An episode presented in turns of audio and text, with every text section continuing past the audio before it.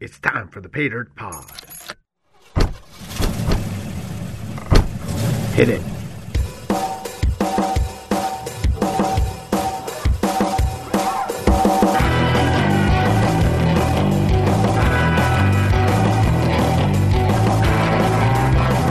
Podcast 今回の不思議なキーワード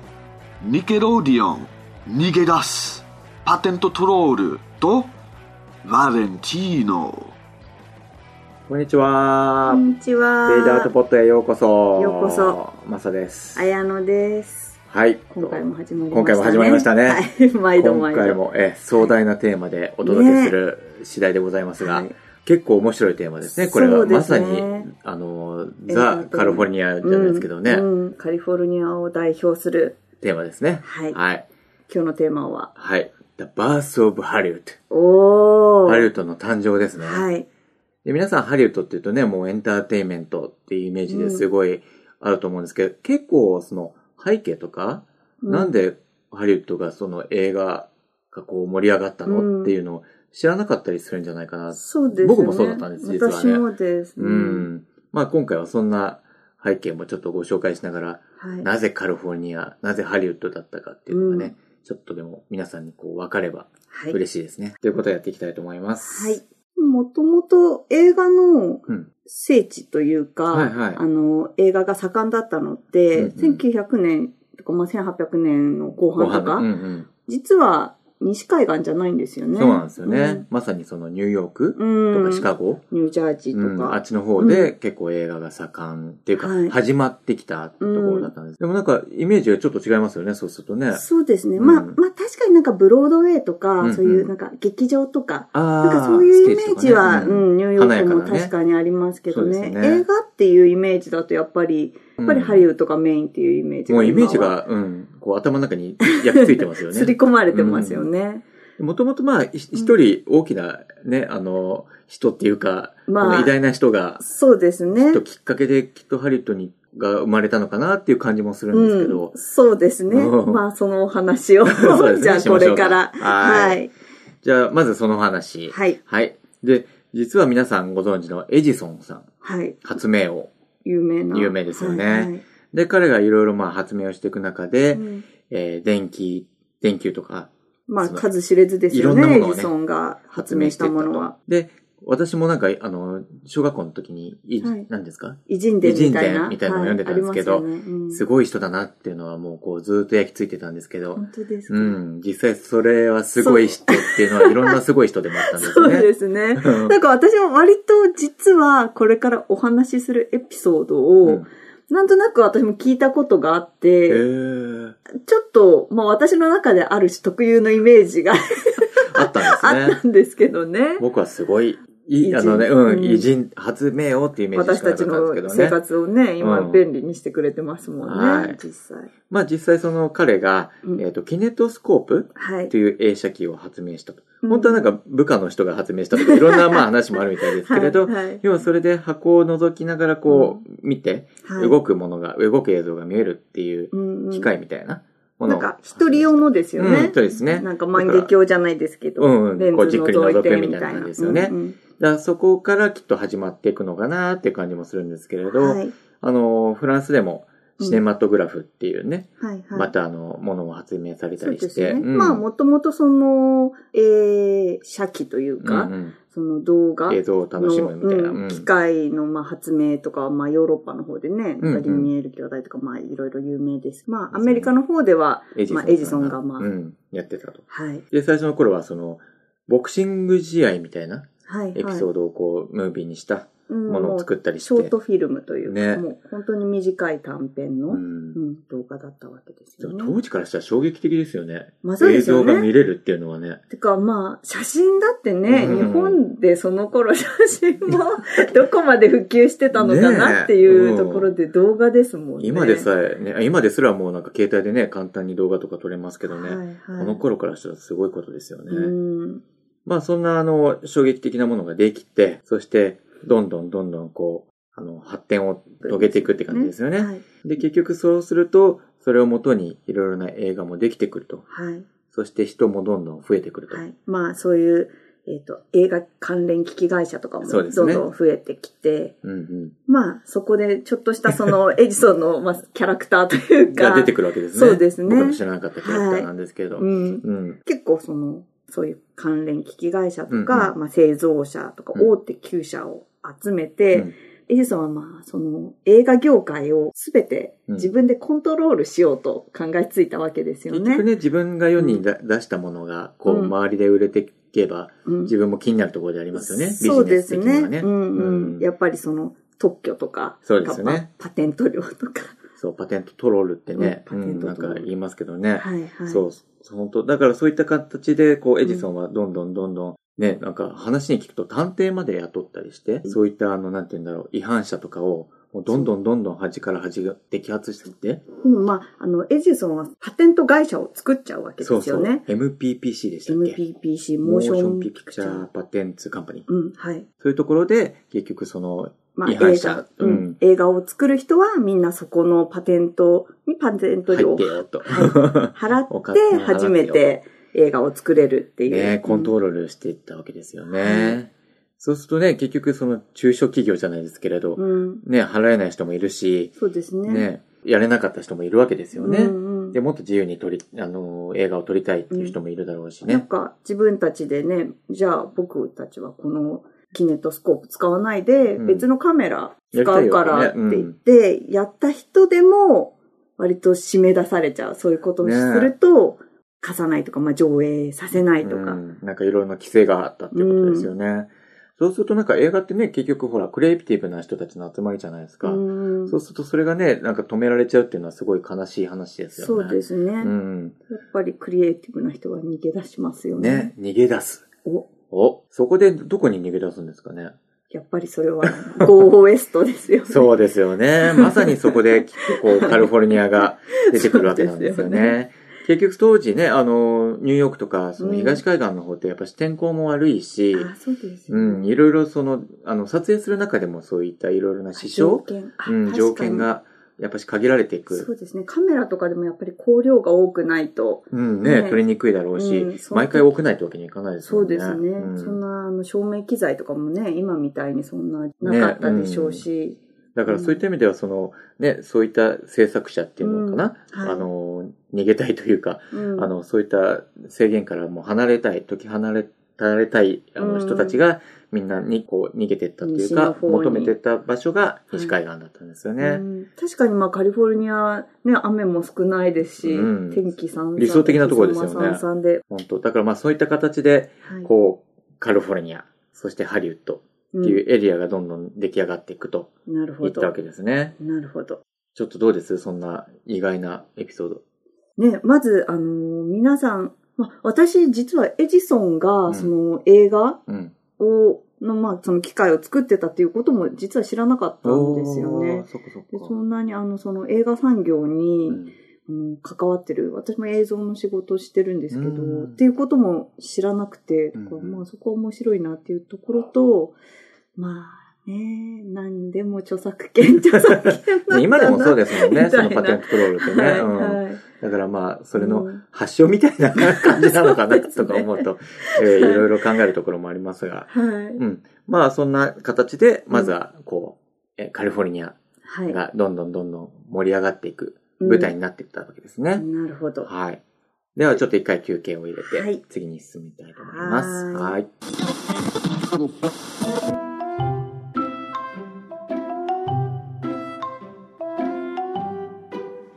ねえねえ、くまじいさん。くまじいさんが子供の時、サイレント映画ってやってた近所にサイレント映画をやっておる映画館があってな、ゆりちゃんのひいおじいさんが連れてってくれたもんじゃ。親父は本当に映画が好きじゃったな。それって、誰も話も歌いもしないのみんな自分の想像力を働かせながら見てたんじゃよ。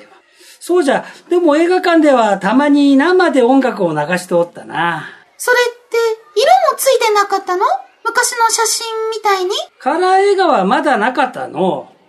本格的なカラー映画が出てきたのは、それから20年はかかったかな。へえ、そういえば、映画見に行くって、わざ映画館行かなくちゃいけなかったんでしょなんで、テレビやタブレットで簡単にストリームしてみなかったのうーん、その頃はそんなもんなかったんじゃ。近所の子供たちで集まって、一日中映画館で過ごしたもんじゃよ。あの頃は楽しかったなあふーん。そうなると、映画会社の収入源は映画館だけだったってことうーん、そうなんじゃろうな。信じられない。それって、映画会社は上映に合わせてクロスマーケティングとかしたり、興行収入やマーチャンダイジングの機会を最大化するためにフランチャイズを拡大するとか最低でもしたのかしら別に世界での配給権とかを話してるわけじゃなくって、うーん、うん、うん、うん。じゃあ商品との資本提携やライセンス契約は私だったら絶対そういうことするわ。超原始的。うん。じゃあ、わしがアイスクリームをゆりちゃんに買ってあげるのはどうじゃそれなら、アナと雪の女王のポップアップショップ、フローズンのソフトクリームがいいはい。そんなわけで、結局、カリフォルニアに舞台が少しずつ移っていくわけですね。はいはい。とそこで、まあ、いろいろな、なんて言うんだろう。今のはい。映画の、こう、基礎を作っていくような人たちもどんどん出てくるわけですよそうですね。ね。なんか初めてハリウッドで撮影された映画っていうのが、うんうん。あの、私はちょっと聞いたことなかったんですけど、D.W. グリフィスさんって監督うん。の In Old California っていう映画が、まさにカリフォルニアの名前が入ってるわけですね。なんか日本語で言うと、教会集にてっていう、あの、こうう、ーん日本語タイトルがついてるみたいなんですけど、これがまあ初めてカリフォルニアで、あの、ハリウッドで撮影された映画ということで、うんただまあ、あの、この時は、はいこのグリフィスさんが実際いた会社はうん、まだニューヨークの方に拠点があって、じゃあ、なんでだろなんかあの、そのハリウッドのちょっと噂とかもう。聞きつつ、じゃあちょっとお前行ってみてこいよ、みたいな。うん撮ってこいよ、みたいなちょっことと旅で、行しそうでじすゃないけどね行っ。てきてあの、偵察がてら、まあ、うん撮影しに行ったみたいなうんうんことがあったみたいで、なるほど。うん。で、まあ、あの、このグリフィスさんっていう監督さん、実はあの、最初は、えーエジソンのうん会社にいたらしいんですね。うん、で、まあ、スクリプト持ってって、うんうんで、ただそのスクリプトは採用されなかったんですけへど、ーまあ、役者としてなぜか雇われて、うんうんで、まあでも彼はどんどんあの、いろいろ脚本書いては提案してたんですけども、うんまあ全く結局採用されずに、もうダメだ、エジソン社はうんと思って、あの、バイオグラフ社っていう、まあうん別の制作会社に脚本を持ち込んだら、はいはいまあ割とその才能というか、あの、評価されて、どんどんここ開で花して、いくはい、初めてこの映画を、うんまあ彼の映画を作るわけなんですけども、えー、そっかそっか。この人の名前って結構ね、いろんなところでその後も出てそうきでますすよねね。。うんうんうんうんちょっと覚えておいていただねく、と。 D.W. グリフィスさん。はいで、その他にもうん結構キーパーソンみたいな人が、ね、サムエそうル・ですねゴールドウィンさんとあか、そうですセね。シルビー・デミルさんとか、うんうんうん。いろいろね、こう映画を作っていくそ人う、もう今では有名な。実はこのサミュエル・ゴールドウィンさんって、今、MGM っては大いはいきい制作会社大きなのこ会社のですよね。前身の会社を作った。あすごいと、サムハリー・ワーナー、ワーナーブラザーズのおお前身みたいな、はうん、お会二社人を。とか、おウィリアム・フォックスとか、大手、まあ本当に映画の今のハリウッドのね基礎ですよね基礎を作った人たちが、どんどんと、はいえーと、カリフォルニアうんうんハ。リウッドの方に出移っててきたいわけですくねわけですよね。セシルビー・デミルさん、はいっていう人もね、なんか結構日本にちょっと関連があって、へえ、はい。この人ね、あの、西海岸でやっぱし日系人が多かったこともあって、うんこの人の作った映画では、早川雪舟さんっていうはい。日本人もハリウッド映画として出てるんですね。へえ。うん、なんか面白いですね。こそううやってやでるすねと、この時から結構日系人も結構関連してたんだなと思うと、うんうんうんちょっと嬉しかったりするんですけれど。うん確うん。まあ、あれですもんね、南米の方にも日系の方とか多く住んでらっしゃそる。うですよね。なると、まあ、カリフォルニアの方がより、ね、あの、南米日と本もに近かったから、近いしう。ん、ですね。まあ、そんなこともあり、そしてどんどん少しずつこう、なんていうんですかね、ハリウッドの映画っていうものが形づいていくわけですよね。うん。と同時に、な少しずつさっきのご紹介したそエうですねイジさんの。まだ、はい、 東海岸でも、まあ、まだでもこの頃、うんとはいえ、東海岸でも、まあ、映画もともはと作ねられ、て作た、られてた。はい、うんわけですよところだね。もなんかあうの、ニケロディオンでしたっけそのさっき、えー、マーサさんがちょっと説明してた、キネトスコープっうんうてん一人用映画がうんなんかいっぱい、その、シャキうんうんみたいなものがいっぱい並んでて、うんまあ、あの、ちょっと安いお金でうん、誰でも簡単に見れますよっていうような、はいまはあ、い映画が、東の方ではうんうん映画館が主流だったみたいなんですけど、うんまあ、ただ、やっぱり、キネトスコープって割とショートフィルム、うんうんほとんどね、その、エジソンが作ってたのもショートフィルムばっかりだったんで、はいそうなると映画館もやっぱり少しずつ長編映画のを上映したいよとか、流れがまた変わってくるんですよね。うんうんで、エジソンさんもいろいろと、そのね、 あの、さっきのね、パテント、はい。コントロールをするためにね、いろいろな、まあ、あの、ことをやってたと。で、ね、探偵も使っていろいろこう、摘発してたっていうのもあるんですけれど、はいその先にはその、いろんな暴力とか。そうです ね。結構なんかあの、結割構とマッチョな人を雇って、 うん。なんかあの、他、締め出しとか撮ね影現場に乗り込んでったできなく的なエピソードも。ね、いろいろ火がついちゃったりとか、ね、をつ火けらがれついちゃったりとか、まあ、いろいろ壊されちゃったりとかね、結構、うん、荒いこともあったみたい結構役な、 みたいですね。うんで、まあ実際それで、うんその、東だけじゃなくて西とか、はいうんいろいろなところにね、行ったクリエイターたちはい。をもう管理するっていうのはすごく限界がありますそようね。ですね。うんで、まあ、あの、やっぱり、その、結果、最終的には、あの、独占禁止法違う反、ん反トラスト法って、まあ、アメリカであるみたいなんですけどうもん。、そうですね。で、まあ、結局訴えられて、うん。その、MPPC うん。自体はどんどん衰退していくわけですよね。うんなくなってしまうわけなんですね。まあ、時代はもうどんどん拡大、映画の世界で拡大していったわけですからね。そうですねまあ、やっぱりみんなもっとその内容も、うん。そのボクシングもいいですけど、うんまあいろんな社会派ドラマとか、そうですねまあいろいろな内容でまあ長いもの見れればね、うん。そちらを選ぶかなっていう。そうですね。いろんな人が自由にね、作るっていうのうはんやっぱクりリエ大イ事テでィすビテねィが。やっぱり映画の,、うんあの基本ですからね。そうですね。まあ、そんな形でその MPPC がなくなっていったということですけれど、はいまあ、それと並並行してというか、まあ、はいその頃にどんどん新しい、その、スタイルのうん。うん映画ができていくわけですよね。うん、そうですね。で、さっきの人たちがこうね、どんどんきっと中心になっていろんなものを作っていかれるんでしょうけれど、うん、まあ、その中でも、えー大列車強盗とか、国民の創生ってなんか、はいはい邦画のタイトルなんですけれそうど、ですね。それ The グリフ Birth ィス of さ a ん。 Nation。うんそうですね。さっき言ってたグリフィスさんの監督のはい。無声映画ですよね。はいはい。とか、どんどんいろんな映画が出てくるわけですよね。なんか、やっぱりさっきのエリさんの作ったキネトグラフだと、うんうんまあ本当に固定カメラで、うんうんまあ手法も本当にそのカメラの前を、うん。まあなんかただ撮ってる役者ってがそいううそう行ったりち来ょったと感じりとなのかかなっうてんいう感じを、もっとそのいろんなズームだったりとそか、うね新しい構撮図と影か技法、ねうんうんうんで、内容もその単一なそのステージパフォーマンスとかの内容じゃなくて、うんちょっと社会派ドラマうん。それこそ、そのグリフィスさんが次に撮った、えっと、あ、その国民の創創生生。。うん。割とすごく、なんか、かなりね、その当時のね、いろいろな奴隷のこととか、そうですね。戦争のこととか、うんあと物議を KKK とか、醸してうんうんいろいろなことを書いて、あの、描いてたそうですね。映画だったので、本当にかなり物議を、うんね、醸し出したみたいですね。まあ結構内容がすごくセンセーショナルな内容、うん。まあ社会派ドラマとしてはい。だったので、まあそっちの方に割とフォーカスされてたみたいですけど、実はまあ、あの、時間も3時間。すごいですね。ねうん今の映画でもなかなか長いなっ3て時間ってうん腰痛くななっいちゃいでますすよよ ねね。でもその時からね、やってたうらんすごいでしょうね。ねでうん結構バトルシーンとか壮大なバトルシーンとか,、うなんんかそういうカットバックとかなんかそういねうモンタージュとかそういう新しい技法を加えて撮ったっていう、すごいですよね、その時かうんら。当時ではねかなり斬新な撮影手法がもうこのアメリカっていうかその映画界ハリウッド界ではこのグリフィスさんは割とその映画の創生の父って呼ばれてるくらいのうん。方らしいんですよね。そうなんだ。うんあだからまあいろんなとこでね、名前が出てくるのかそな。うですね。うん。で、その他にもあの、イントレーランスうんうんっていう映画もあったり、ね、僕も見たことないん ですけど、いこれもかなり長い、映画でうんかなりその巨大なセットを使って、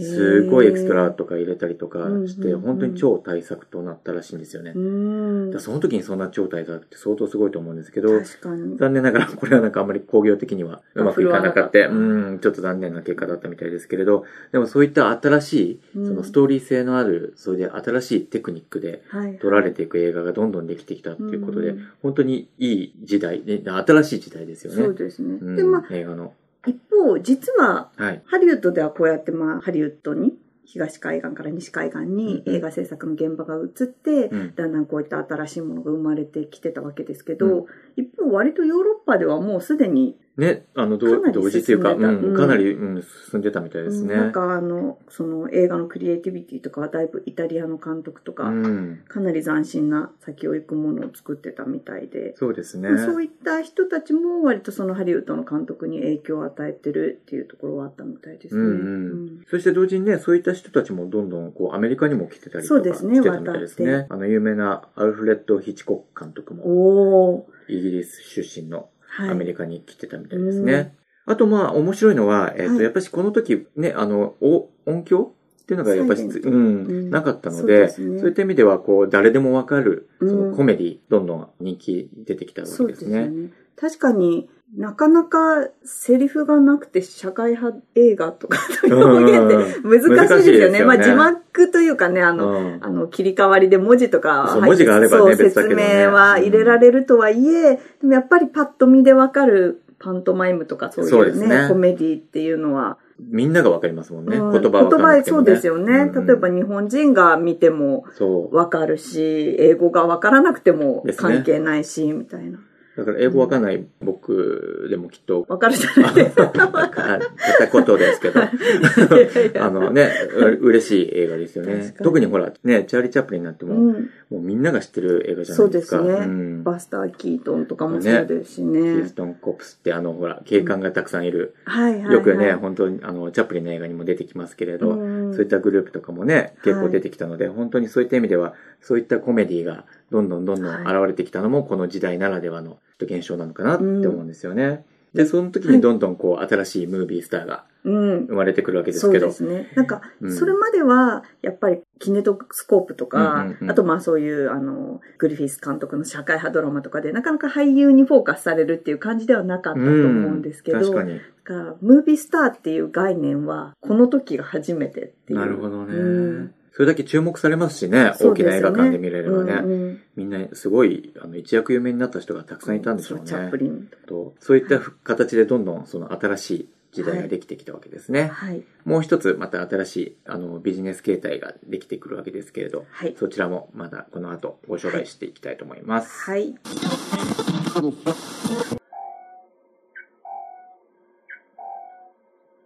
ヤッホー、リナドロイドよ、よろしく、ねえ、聞いて、よくさあ、私を路上で呼び止められて映画で見たっていう人がいるよでもさあ、それってみんなフリッツラングのメトロポリスっていう映画に出てるロボットのことを持っているみたいだし、超ムカつくじゃないところで、2013年のアメリカ議会図書館からの報告だと、アメリカのサイレント映画の70%は消失したんだって。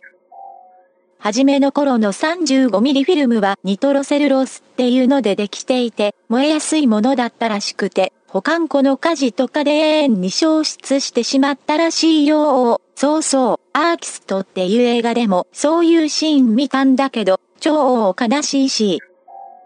日本でもさあ、1930年代の超大昔はサイレント映画でめっちゃ人気だったらしいよ。何でかっていうと、お、弁士ってナレーターが外国映画の翻訳をするのと同時に出演者の声や説明とかを生でしていたりしたんだって、周りに、ああいうやつ絶対いるよね超うざい。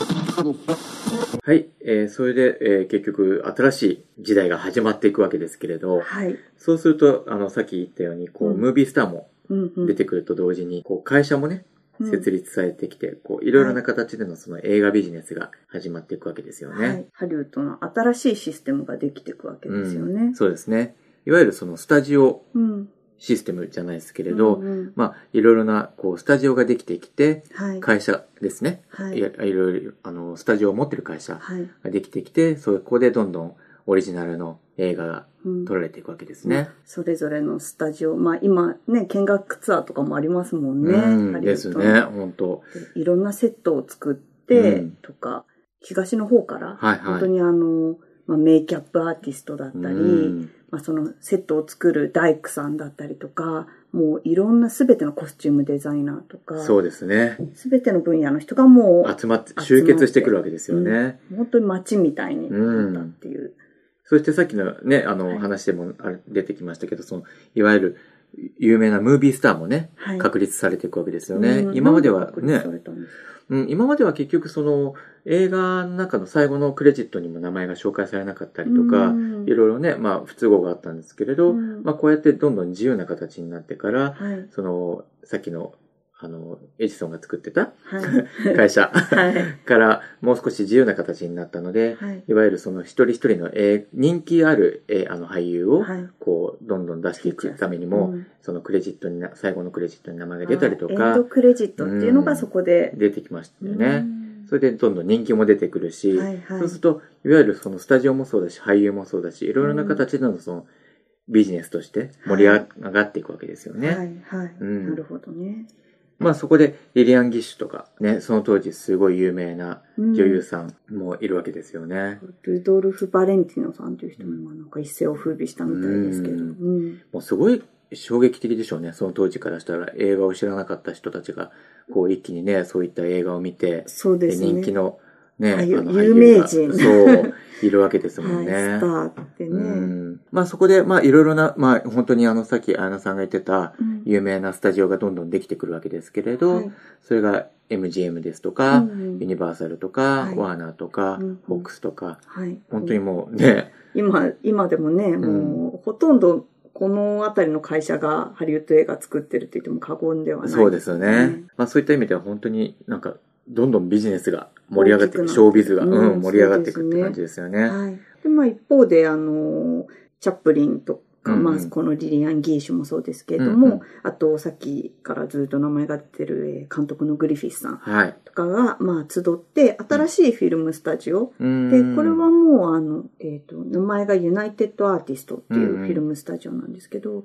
これは本当に他のちょっとせスタジオとは違って、あの、商業目的っていうよりは、うんまあ自分たちが割と作りたいもの、自由うにん作りたい面白いものを作りたいっていう、まあ目的で、でもなんか面白いですね。そうするとなんか、結局さっきのスタジオ、なんか新しくできてきたスタジオって、はい結局みんなエジソンから逃げてって、自由に作りたいっていう感じでしたけ ど、結局そういう大手がどんどん出てくることによって、なんかちょっと繰り返し的なような感じもあって、うんまあそこでまた、そうですじゃあ、あの、チャーリー・チャップリンがそういう自由な、あの、スタジオを仲間たちと作って、うんスタジオじゃないですね、この会社を作ってはいやってったわけですけど、うんなんか、ある意味、なんかこう、違うけれど、ちょっと繰り返しみまたあいなそうね、ですね。うん、いうのもあるんでしょうねう。んうん、なんかちょっと皮肉な話でもないか ななんかちょっと面白いな。まあでもね、うんあの、やっぱり、そうやって西に移ってきたことで、今みたいな本当に。そうですねんでも大きどんどんな拡大していきましたもんね産業でう自由な、うん、クリエイティビティ発揮できる、まあ環境っていうのはまだ今でも変わってないそうですとは思うね。んですけどね。そうですねということで、ま本当このハリウッド誕生、いろいろなね、エピソードを含めて。あね、うんで、東から、いはいまあその西に移ってきた人たち、映画制作者たちにとっては、本当にこのカリフォルニアって、たまたま西にね、移ってみたらっていう、もう本当に天候も良くて、うんまあ、常に日が出ていて、ろんなシーンも撮れる。そう、ランドスケープ、うんまあ、砂漠だったりとか、そうです山ねだったりとか、いろんなその撮影スポットもあって、まさになんか、金を発掘したようなそ、といううか。本当ですよね。うん。うん、だからまあ、エジソンがあってのこの流れかわからないですけれど、うん本当にすごいこう発見ですよね。そうですね、うんまさにペイダートっていうか。ですねうん本当にだからハリウッドってこう、今ではね、こんなに名前が知れて映画の街って感じはしますけど、うんそういった背景が実はあそうったでんすですね。ね。偶然に起こったっていう。ね、まあ嬉しいことですよね。そうですね。私たちも映画たくさん、嬉しいう偶然んです楽しく見てますもんね。そうですね。うん。まあ、こういった形で今回、ハリウッドの誕生をお届けしてきたわけですけれど、はい皆さんいかがでしたでしょうかいかがでしたでしょうか、ねちょっとね、いろいろ、あの、要素がまだまだいっぱいね、深く掘り下げる要素があって、たくさんエピソードね、このね、中でもありましたから、おもっとあ伝えしったきんでれすけど ないところもあると思うんですけど。ね、でも勉強になりますね。ね、うん本当。にもっともっとちょっといろいろと勉強していきたいなっていうか、もっと、ですねうん。知りたいですよね。知りたいですね自分たちが見てる映画だけにね。うんうんだからまたあの違う形でね、違うエピソードで、その後の形はもいまたご紹介いつかできればと思ってますけれどは、い、ぜひ。はい、またそういったペーターとポットを楽しみに聞いてください。はい。はい、お願いします。じゃあ今日はどうもありがとうございました。また次回。はい。綾野とマサがお届けするペイダートポットをお聞きいただきありがとうございます。この番組はクレイク山下とジョナサン・クーパー監修、編集のもと、ユリーカスタジオよりお届けしています。そしてテーマ曲はホイールトラックサウンドでした。本番組の配信や過去のエピソードは、ペイダートポットのウェブサイト、ペイダートポット .com、また iTunes、Facebook、Instagram を通じて視聴可能です。皆さんが本番組をどれだけ楽しんでいただけたか、コメントや評価もどうぞお忘れなく。ペイダートポットは今聞いてくださっている皆さんのサポートで運営しています。ペイダートポットが作る楽しいオリジナル商品をぜひ購入して応援よろしくお願いします。それでは次回も楽しいカリフォルニア情報満載でフリーウェイを飛ばしていくので、みんな乗り遅れないように。ではまた次のエピソードで。